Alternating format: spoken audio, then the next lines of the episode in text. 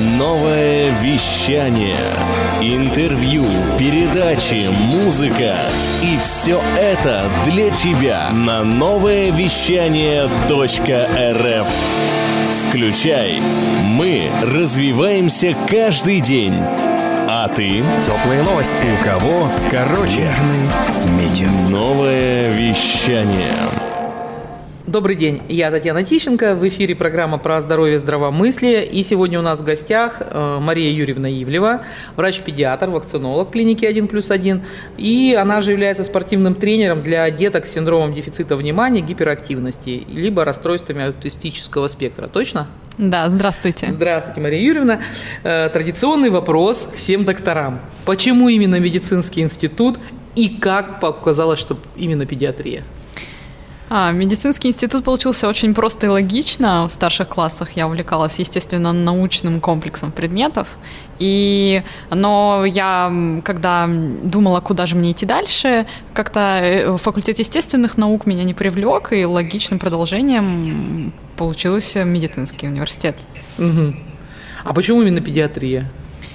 Ну, также из старших классов все пошло, как нас же эм, побуждают определяться именно в это время. Я работала много с детьми, много было педагогической работы и волонтерской работы. Я подумала, что логично было бы компилировать две этих области. Понятно. А, вообще вас считают, у вас даже в Инстаграме написано, что вы очень добрый педиатр. А что вообще вы своим деткам разрешаете вот на приемах? Я разрешаю все. То есть рисовать на стенах, вот это Нет, вот. э, за исключением порчи имущества. А так, в принципе, я разрешаю все, то есть сразу говорю, что запретов нет, и это очень хорошо работает. Детям не хочется что-то портить. А, Ну и да, я тот доктор, который смотрит горло без палок. Это как? Я не знаю, они открывают рот, когда я попрошу. То есть так открывает, вы все видите? Да. Супер. А с детками понятно. А с родителями, то есть все-таки работа педиатра, это, ну, наверное, на 80% это все-таки работа с родителями, с родственниками. Как вы приходите к тому, что... Они, как, как, как вы приходите к тому, что они приходят к согласию? Ведь очень часто бывает, что каждый из родственников имеет свою точку зрения на то, как лучше, вот, чтобы было ребенку. Ну, здесь, э, конечно, во многом работает индивидуальный подход. Мы смотрим, насколько родственники общаются между собой, как они общаются между собой, в чем э, выражается конфликт, и тогда уже смотрим, э, как его разрешать. То есть общего какого-то рецепта я бы не сказала. Ага. Тогда такой вопрос, все-таки вот у нас сегодня тема к школе ближе, да, там много достаточно вопросов было про школу.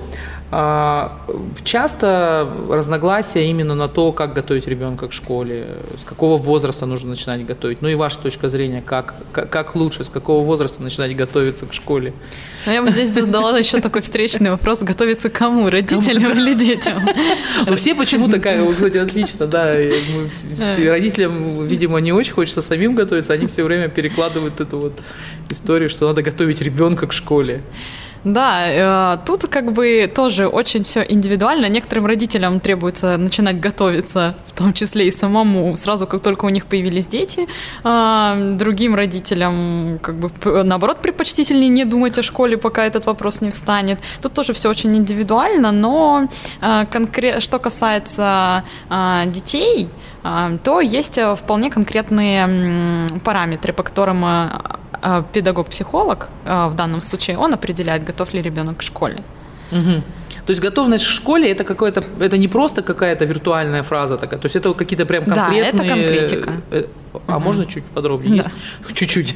Конечно, можно. То есть я знаю, вот, что там зубы выпали, значит, готов к школе. Нет, с зубами тоже в последнее время педиатрия а, очень осторожно оперирует четкими сроками, потому что я думаю, что современные родители уже знают, что зубы могут прорезываться даже не по той картинке в учебнике, которую угу. им Это раздают. Точно.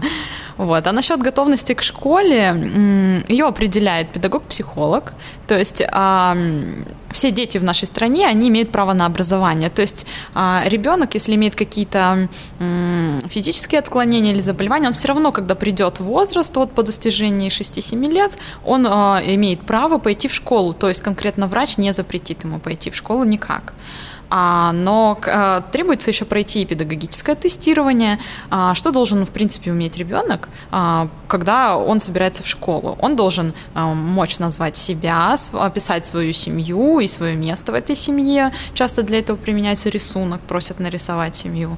А, потом он должен понимать причинно-следственные связи, то есть почему что происходит. А, то есть э, если пришли тучки, то пойдет дождик, ну, грубо говоря. И а, также он должен уметь эм, э, следовать а, не только своей воле, но и выполнять задания. То есть дети этого возраста хотя бы на минут пять должны концентрировать внимание и выполнять задания, которые просит взрослый. Это тоже все смотрится на тестах. Есть тесты, утвержденные нормами ФГОС, то есть э, тоже не с потолка взятые. Вот, это все это все действительно очень удобно и интересно. Любая мама может посмотреть их в интернете. А также детки должны уметь определять, сколько времени прошло, хотя бы по электронным часам, то есть называть. Ну и, к сожалению, сейчас уже детки-дошкольники, э, желательно, чтобы они знали алфавит и хотя бы порядковый счет до 10. Раньше этому учила школа. Сейчас э, деткам будет тяжело в первом классе без подобных знаний. А, ну, то есть получается, что это больше такая психологическая, психолого-педагогическая, да, какая-то психолого-педагогическое понятие какое-то. Да, так больше. и есть, потому что школа что от нас требует? Она требует концентрации внимания и выполнения заданий. Если ребенок а, все еще воспринимает мир в игровой форме, если он не усидчив, если а, он абсолютно не понимает, зачем ему выполнять задания какой-то левой тетеньки, он и не будет их делать. Что это отличает ребенка от взрослого? Взрослый говорит, ага, уплочено, буду выполнять, да? Но при этом, при всем, вот все-таки больше к медицинской да, части вернемся. Вот справка, вот та самая, ну так, условная, да, там справка в школу, это прям такой толстый талмуд. Там масса при, э, врачей, которые участвуют вот в этом допуске к школе. К Вы имеете, наверное, в виду документ, который называется медицинская карта да, ребенка да, или форма да, 026. Да, да. Это Э, часть э, выполнения э, медицинской системы 514 приказа о всеобщей там, диспансеризации детей по возрастам. А, почему такой осмотр перед да. школой? Ну, потому что ребенок отправляется в довольно крупное предприятие, и чтобы не пропустить каких-то а, важных аспектов его развитии, начинается медосмотр. Но он не всегда такой большой. Если ребенок идет в 6 и в 7 лет в школу, в зависимости от того, когда у него день рождения. Там свое количество специалистов, и, э, и это определяется приказом. То есть не всегда большой медосмотр, но желательно, если вы не проходили его в 6 лет большой медосмотр, то обязательно его пройти перед школой. Ну, а вот там просто был один из запросов, угу. что реально бывает так, что не допускают до школы. Нет, нет, врачи э, чаще всего не отвечают за допуск до школы, они отвечают за его физическое состояние в данный момент. То есть врач просто констатирует факт в карте, что физическое развитие такое-то, например, гармоничное, что нервно-психическое развитие э, соответствует возрасту или не соответствует, э, и ставит ему группу здоровья, которая влияет дальше на физкультурную группу, которую его отправят в школе. А педагог-психолог, который э, формирует, помогает формировать класс или дает вам, есть еще педагогическая справка о готовности uh-huh. к школе, э, он уже говорит, э, может ли этот ребенок конкретно сейчас обучаться в школе или все-таки нужно подождать еще год для созревания нервной системы. Все-таки э, это первично. Угу. Все-таки там были еще вопросы, как бы больше про медицину. Вот э, столько угу. специалистов, какие специалисты и что каждый из них э, дает? Ну, можно чуть поподробнее? То есть, я так понимаю, там и хирург задействованный, офтальмолог. Да, хирург, офтальмолог, лор, педиатр, э, травматолог. Э, все эти специалисты, они а, в комплексе оценивают организм. То есть, это состояние опорно-двигательной системы, то есть, э, ребенок, э, он же будет сидеть за партой, и он должен быть э, на свой возраст мышечно достаточно развит. Вот. А потом э, проверяют слух, зрение, тоже если есть какие-то проблемы со зрением, чтобы это выявить на начальных этапах, потому что педагог, педагогов всех инструктируют по поводу, э, как должны сидеть в классе дети с миопией, как ага. часто их менять местами, на каких рядах они должны сидеть. Это как бы тоже все важно. И эта карта, она потом хранится в медицинском, ой, в учебном учреждении, и медицинские отделы отдел этого учебного учреждения, который далее будет заниматься медосмотрами а, несовершеннолетних, он а, будет уже отслеживать а, состояние здоровья. Иногда даже в, в некоторых школах устраивают такой семинар, берут карты детей, какие они поступили, какие были, да, какими они стали, и разбирают. Я знаю, что некоторые члены дошкольно-школьных э, отделений, они разбирают, почему так могло произойти. Ну вот, кстати, да, там как раз один из вопросов был, что вот перед первым классом мы очень серьезно подходили, что много, ну, видимо, совпал, да, как раз, видимо, вот этот вот э, необходимая диспансеризация. А есть ли какое-то дальнейшее наблюдение за состоянием ребенка, готовность перейти из класса в класс, либо дальше это только, ну, прерогатива педагогов? Да, дальше смотрит это педагог-психолог. Это его ответственность. Его ответственность, угу. то есть врачам уже только вот по показаниям. Да, только, врач только констатирует, что видит, угу. а все остальное уже дальше решают педагоги. А, вопрос все-таки про онлайн и офлайн образование, угу. он тоже сейчас актуален. Актуален, да, потому что немножко родители тут расслабились за лето, но кто-то опять вспоминает вот этот прошлогодний вот этот опыт, опыт, опыт назовем это так, да. А, но с точки зрения вот медицинского сообщества, ну вот я вот посмотрела, что как раз а, в тот момент, когда все были на самоизоляции, угу. никогда не было так пусто и тихо в педиатрическом отделении. Это был прямо какой-то тишина. То есть планово кто-то приходил там на какие-то профилактические да. вещи. Это прям был идеал какой-то вообще работы. Ну, просто уменьшилось количество контактов и уменьшились э, и случаи конкретно вот вирусных инфекций собственно, против чего это все назревало. А, да, и впервые за много лет не было эпидемии гриппа в Новосибирской области. Вот. А конкретно, если сказать что-то о пользе или о выборе какой формы, если вдруг потом будут вопросы о выборе, действительно, да. То тут тоже все индивидуально. Если ребенок может э, концентрироваться, выполнять задания без, э, без постоянного контроля взрослого, то есть стопроцентного, почему еще многим было сложно на онлайне? Потому что дети не могли учиться. То есть то, что у них там преподаватель в компьютере, это еще не значило, что они хотят сидеть э, все 40 минут за компьютером.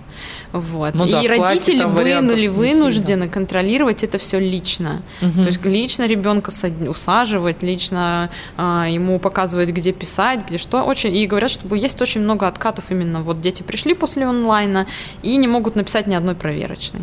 Э, даже самый простой. Вот. А, но есть отдельные детки, э, как сейчас уже модно говорить, что интроверты. Вот. Для которых это для был, которых кстати, это, Да, для которых это был очень комфортный формат, и как бы они не, абсолютно не потеряли. В, вообще, чаще всего это вдумчивые детки, которые любят читать, любят заниматься самостоятельно. Вот. А так, конечно, все-таки желательно, чтобы школа присутствовала в жизни, потому что это все-таки этап социализации. Это общение, это не только учеба, это общение, это ролевые игры, это взаимоотношения с товарищами, ну и дружба в конце концов. И спорт. И спорт, да. Так мы подошли к спорту. И мы подошли к спорту, к спорту, да.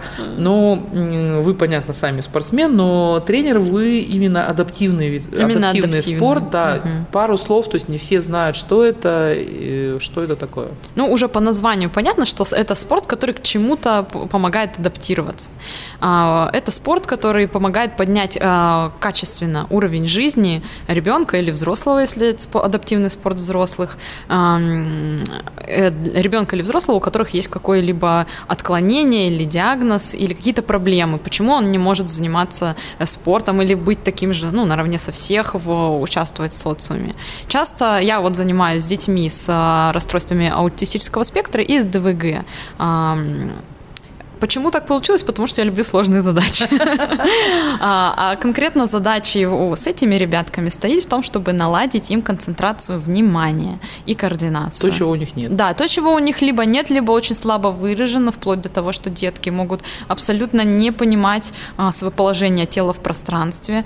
То есть это не а, кризис какого-то возраста, кризис проходит, а это явление, которое остается вплоть и до, может остаться до взрослого возраста.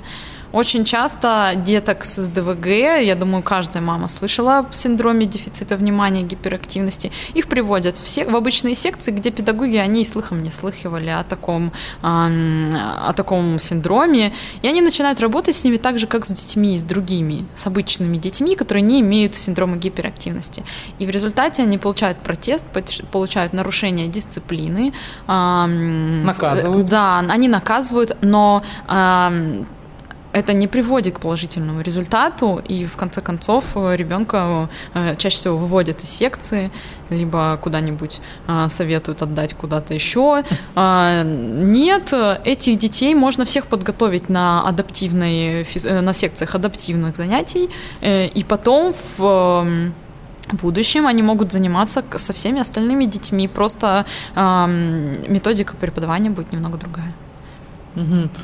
А, ну, вам, я так понимаю, помогает, наверное, то, что вы педиатр изначально, либо это э, не обязательно? Нет, это абсолютно не обязательно. То есть это просто технология? Это просто, да, технология.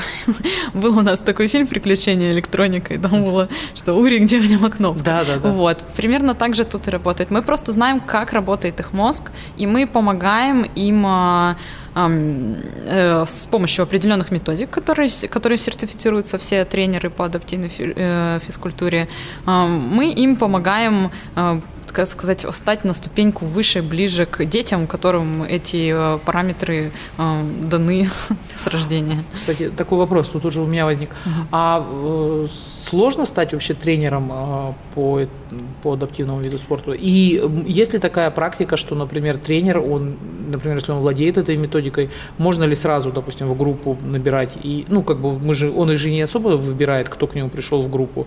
И вдруг там попадается вот ребенок с э, такой гиперактивной. А, так, а, то есть вы име... Э, вопрос в том, что тренер, да. Могу ли есть... я выбрать детей, которые придут ко мне в группу или как? Нет, ага. как, насколько, то есть я сейчас с точки зрения тренера, uh да, то есть, допустим, тренер, вот я вы uh сейчас сказали, и мне прям откликнулось, что несколько тренеров мне прям рассказывали, uh что действительно приходят дети, с которыми они не знают, что делать. То есть по, по идее это не хватает знанию тренера. В данном вопросе да. А, у меня тоже был случай, когда э, знакомый тренер пожаловался на то, что этот тренер не адаптивной э, физкультуры, пожаловался на то, что не может справиться с ребенком и не понимает, почему, говорит, ребенок способный.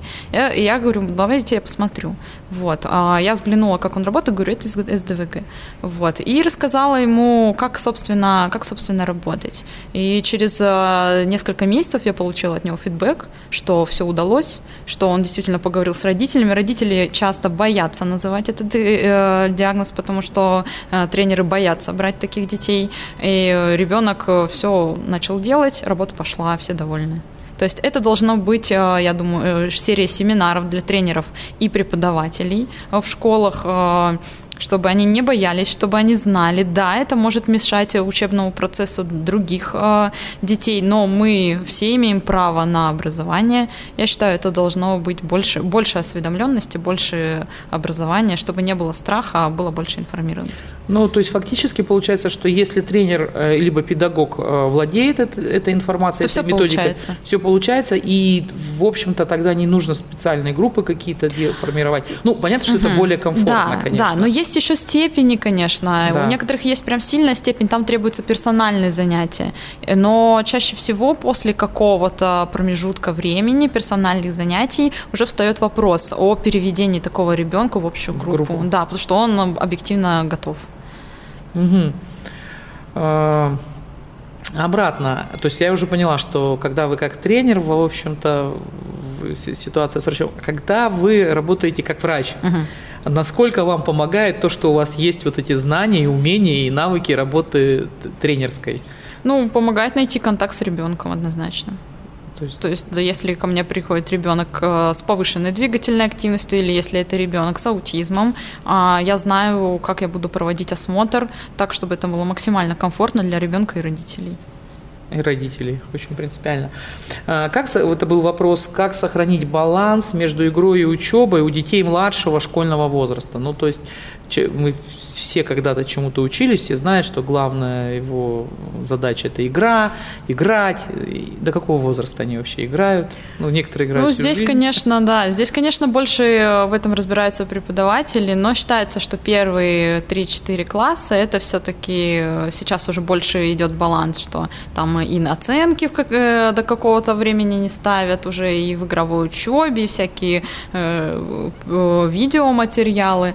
Вот, ну, как бы я считаю, что в принципе, ну, может, возможно, я просто не видела школ, которые ага. не соблюдают этого баланса, то что э, более-менее этот баланс сохраняется. Везде, где вот приходят новые педагоги, в том числе и мои знакомые, которые начали преподавать, все стараются максимально вложиться в, э, в этот процесс и максимально сохранять баланс э, между игрой, учебой, но все-таки, да, до класса, наверное, до, до пятого что это, это больше да, игра, игра. должна быть, да. Ну, Потому что это, это даже важно. Ну, по правде, и тем, кому будет более, более интересно поразбираться в этой теме, у нас есть замечательный, знаменитый детский психолог Петрановская, да, да, а, да. да который написал просто огромное количество книг, и эти книги работают. Вот в чем еще преимущество. Она, конечно, Классная. Петрановская. Я думаю, да. что многие мамы. Да, конечно. У нее аккаунт читают. есть в Инстаграме, прекрасный аккаунт. Да, там, кстати, очень все доходчиво написано. Очень четкая женщина. Да, точно. А, ну, сегодня у нас август, наступает скоро сентябрь, и многие ожидают, прям так спокойно так ожидают, что ну вот сейчас начнется сентябрь, будет всплеск ОРВИ, как мы говорим, там дети все будет. встретятся, дети все встретятся. Будет всплеск. А, будет, понятно. А, что как-то можно этого избежать? Ну, как-то можно не поучаствовать в этом всплеске. То есть он где-то прошел всплеск, но тебя не коснулся. Или это иллюзия. Но когда вы только-только пришли в школу, надо смириться и это пережить, потому что это новый коллектив, это новые бактерии, вирусы, это все новое. Плюс еще стресс для организма, он немножечко понижает иммунитет. А как вообще, в принципе, быть готовым к этому всему? Ну, это вот ваше межсезонье, как говорят. Это летом бегать, а, летом закаливание, бассейны, купания, прогулки. То есть ребенок должен выглядеть окрепшим, как говорят, довольным, а, счастливым, должен хотеть в школу, э, хотеть к ребятам. Это, кстати, одни из э, тоже из критериев готовности к школе. Это хотеть пойти учиться ему, э, и хотеть пойти общаться. Вот, поэтому а, на, на положительных эмоциях все должно быть. То есть должна быть постоянная поддержка от родителей, потому что ребенку тяжело будет. А, то есть есть даже такие э, психолого-педагогические феномены. Вот знаете, вот когда вот вы выходите с отпуска, угу. и вот эта постотпускная депрессия да, накатывает да. на взрослых людей, она абсолютно так же накатывает и на детей. То есть э, и в первые две-три недели все педагоги знают, что нельзя давать сложных тем, проводить какие-то самостоятельные, эм, ну то есть такие вещи, которые могли бы как-то качественно показать какой-то уровень там или еще что-то, что дети только-только начинают осознавать. Да. Тут всем. В общем, плавненько, Плавно. нежно ходить в новый учебный год. Понятно. То есть здесь как э, и, наверное, и со спортом также, да? То есть они тоже же, они после межсезонья очень постепенно начинают Ну заниматься. да, но у всех разное межсезонье в спорте, поэтому там есть нюансы. Да, да, мы смотрели здесь женщина, которая в межсезонье просто там, чемпи... что там, чемпионат мира выиграла, да, сказала, что ну это межсезонье у меня. Окей. А, вопрос, что нужно успеть за ближайшие две недели перед школой? Ну это, наверное, так как вопрос был от подписчицы из э, клиники, то есть, видимо, имеется в виду, видимо, что-то про медицину そういうの Что ну, нужно успеть, мне кажется, насладиться последними пять Да, вы абсолютно правы. А все обследования и все, всех врачей желательно проходить э, за несколько месяцев до школы, чтобы потом и поменьше контактировать с большим количеством людей. И, то есть заранее все надо и плавненько. Я понимаю, что это не хочется делать летом, когда у всех отпуски, а у нас лето в Сибири короткое, но хотя бы позаботиться перед тем, как уехать в отпуск, чтобы пройти часть специалистов а, или после, просто по приказу осмотра такого специалиста перед школой, он, грубо говоря, годен год.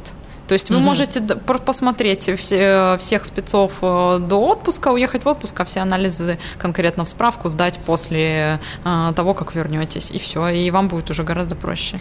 Ну, я вот знаю, что вы, вы были, да, в том числе одним из инициаторов. То есть, например, когда э, это к вопросу как раз, почему не надо мало, много ребенка да, вводить там, в поликлинике, что можно прийти, все сдать с ребенком, Да. и потом э, уже э, только мама там, или папа уже приезжают непосредственно за самими документами. Потому что я так понимаю, что сам документ достаточно объемный. Вот сама Да, да, да.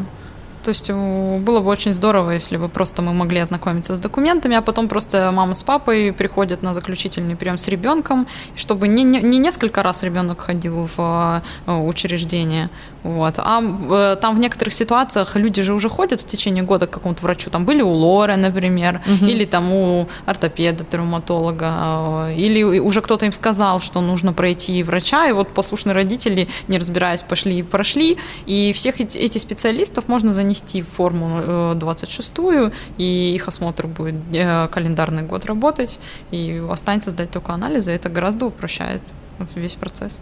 Да, а, кстати, вот такой момент. А почему так часто сдают анализы? Вот спрашивает там, э, одна из да девушек. нет, не часто. А, Ну, то есть т- их срок годности, я так понимаю, анализов, Ну, их... там э, есть нюанс, что в общеобразовательные учреждения, там всякие бассейны еще, они требуют в основном калсоскоп. А вот кровь мочу, она там редко в- присутствует в осмотрах, а, в периодических. Но в основном калсоскоп, да, потому что это а, энтеробиоз, да, там социальное заболевание и все прочее. И им очень быстро можно да, заразить. да, и можно заразиться. То есть Поэтому там год все- действует. Нет, там 10 дней, грубо говоря.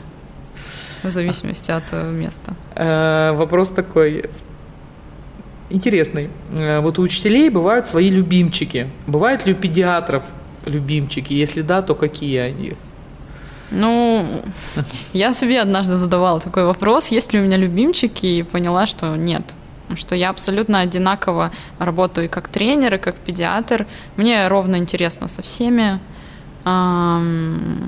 И, то есть даже, как бы, несмотря на то, что у меня персональная тренерская работа, не могу выделить кого-то. Я одинаково скучаю по ним всем, и когда по какому-то, э, кто-то из них не может прийти, мне грустно.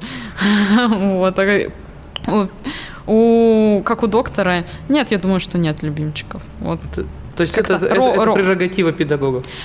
Заводить это, себе любимчиков? нет, я считаю, что это особенность э, просто ну, функционирования нервной системы, что ли. То есть есть действительно педагоги, которые, у которых нет любимчиков, которые очень ам, оптимально находят ко всем подход. Эм, Я считаю, что это важно, потому что сто- когда появляется любимчик, ты вкладываешь в него чуть больше, чем в свой профессионализм. И то есть получается ам, в какой-то момент на эмоциях ты где-то можешь ошибиться. Э, Либо ошибиться, либо выполнить ам, какую-то услугу ам, кому-то там больше, а кому-то меньше. То есть появляется такая некоторая несправедливость. А на тренировках кому-то ты додаешь внимание, кому-то не додаешь. Нет, я считаю, такого быть не должно. Мгм. А, Хороший вот вопрос. Обязательно ли дополнительные спортивные секции для детей или все-таки физкультуры в школе уже достаточно? Какова ваша точка зрения? Ну, это, конечно, зависит очень сильно, что там за физкультура в школе, но Всемирная организация здравоохранения в 2018 году четко заявила, что дети с 6 до 18 лет должны вкалывать ежедневно 60 минут высокоинтенсивной аэ- аэробной работы. То есть это ам, то есть дети 21 века, у которых уже э, там компьютеры, планшеты и прочие агрегаты. Вот э, потому что гиподинамия стала угрозой. То есть люди, и в том числе и дети, просто не умеют владеть телом, они там запинаются и падают, получают травмы, которые обычно, ну, координированный человек, он их не получит. Ну и плюс э, чередование физической нагрузки и умственной, это вообще хорошо действует и на иммунитет. А, Есть м, такая теория, что подня- э, циркуляция лейкоцитов увеличивается при э, кровь циркулирует, там нагрузка, там ткани, лимфообмен, Да-да-да. и э, в, в общем и целом общая выносливость повышается. И плюс еще повышается работа, именно активируются там мозговые центры, и а, ребенок становится более успешен в учебе, он становится более а, увереннее в себе, и такие дети более гладко проходят переходный возраст, потому что а, как бы что важно иметь в детском коллективе? Важно иметь суперсилу. И если даже у тебя в переходный возраст, там тебе не нравятся твои волосы, там еще что-то, но ты там кандидат мастер спорта по синхронному плаванию, то ты, по крайней мере, что-то объективно будешь про себя знать хорошего. И это очень часто помогает. Очень, очень вдохновляюще, я думаю, сейчас прозвучало для многих родителей, как- у которых стоял еще вопрос, отправлять ребенка в спортивную секцию или не отправлять. Потому что я, конечно, я полностью поддерживаю, что, ну я даже бы не так сказала там про 60 минут э, кардио нагрузки, я скажу так, что, наверное, до 6, это ответственность родителя, чтобы до 16 лет у ребенка вообще не было свободной минуты, ну только вот когда он на сон, да, четкое время на сон, а все остальное время желательно, чтобы оно было настолько расписано, чтобы вообще не было свободного времени. Ну, нет, И- сейчас, конечно, и извините, что я тогда- вас перебью. и тогда это Есть будет разные счастье. точки зрения, это будет Да. счастье для родителя, но не всегда. Все-таки требуется, чтобы у ребенка было какое-то время а, обозначенное модным словом почилить, вот, но... Ну, это, это- ну, да. как бы, да, но, то есть оно не, все равно оно не, Но- не свободное, оно как бы время почилить. Ну, то есть он, э, да, он, отдыхать. чтобы он, да, сам с собой там что-то занимался, сам себе находил занятия, вот, но все-таки двигательная активность должна присутствовать в полном объеме. Мгм. А, Поддержка двигательной активности. Вот спрашивает э, одна из э, подписчиц, э, и ребенку у нее 10 лет, и уже 4 года занимается художественной гимнастикой. Какие витамины нужно давать? А, Если ребенок чувствует себя прекрасно и, и спокойно занимается художественной гимнастикой, лучшие витамины – это полноценное питание а, для вашего ребенка. Если есть желание давать какие-то витамины, то можно любой витаминный комплекс, который приятно принимать. Любят есть там любой кто-то- детский- Да, любые детские витамины, да. В общем и целом они все равнозначные. Понятно. А, Я правильно понимаю, что, допустим, на приеме непосредственно вы вот все, то есть э, врачу на приеме может задать любой вопрос. Я просто сейчас моя любимая тема. Пожалуйста, Любой. го- готовьтесь, пожалуйста, к приему к доктору, записывайте свои вопросы и приходите не просто, когда там человек уже ваш маленький заболел. Это очень приятно, когда приходит со списком. Видно, что э, родитель э, отчасти берет на себя ответственность за то, что он пришел к врачу. И с такими родителями чаще всего все вопросы решаются очень быстро и результативно. То есть, как, потому что у меня, допустим, знакомая моя, она говорит, ну как так, я что, я, я, я вот так стесняюсь, я открываю свою книжечку, говорю, это же так здорово, что открываешь книжечку, и там есть вопросы к врачу. Это, ну, Это вообще здорово, и вообще вопрос можно задать любой, вообще любой. То есть и подросток э, может прийти к врачу и задать любой вопрос, и неудобный, и удобный, любой. То есть в здоровье нет неудобных вопросов. И родители должны понимать. И даже любой, а, как э, родители боятся, что они зададут глупый вопрос, он иногда а, вообще никакой не глупый, и он помогает врачу в э, правильной диагностике.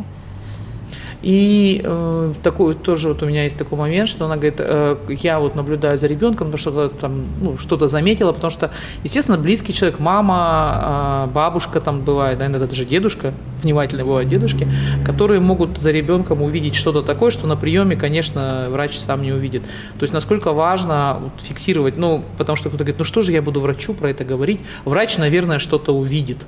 Ну, нет, я считаю, сейчас уже очень многие педиатры а, открыто заявляют, что у нас есть смартфоны, если вы вдруг что-то увидели, фиксируйте. Нет, у врача нет неприемлемых фотографий на э, приеме. То есть, наоборот, это может очень сильно помочь. То есть, любой контент все подойдет. Супер, спасибо огромное. Я вижу, да, что у нас уже подходит время. Мы сегодня так очень в сжатом режиме поговорили, но я думаю, что мы вернемся, наверное, с темой про тренеров. Это прям, я так понимаю, зашло нашим, на- на- на- нашим подписчикам. У нас много, видимо, спортивных к- каких-то людей. Это спортивных. здорово, Да, это спортивных, либо относящихся к спорту с с той или иной стороны. Вот будем дальше разбираться. И попросим, конечно, Марию Юрьевну провести ну, побольше таких э, информирований для именно тренерского состава. Ну, для родителей всегда, я так понимаю, можно записаться в клинику 1 плюс 1. К Конечно. вам прийти, да? С Приходите. любыми вопросами. И пожелания радиослушателям традиционно. Пусть э, учебный год начнется у вас как можно более гладко, приятно и и пусть ваши дети не болеют. Отличное пожелание. Очень приятно его слышать от врача-педиатра. Всем хороших э, оставшихся летних э, недель. Уже еще есть недели. Ну и очень хорошей осени. До свидания. Да, до свидания. Хочешь больше? Нет, нет, Это не реклама ставок на спорт. заходи. На новое вещание .рф узнай больше о передачах Liquid Flash и вместе с нами войди в историю нового вещания. Новое вещание.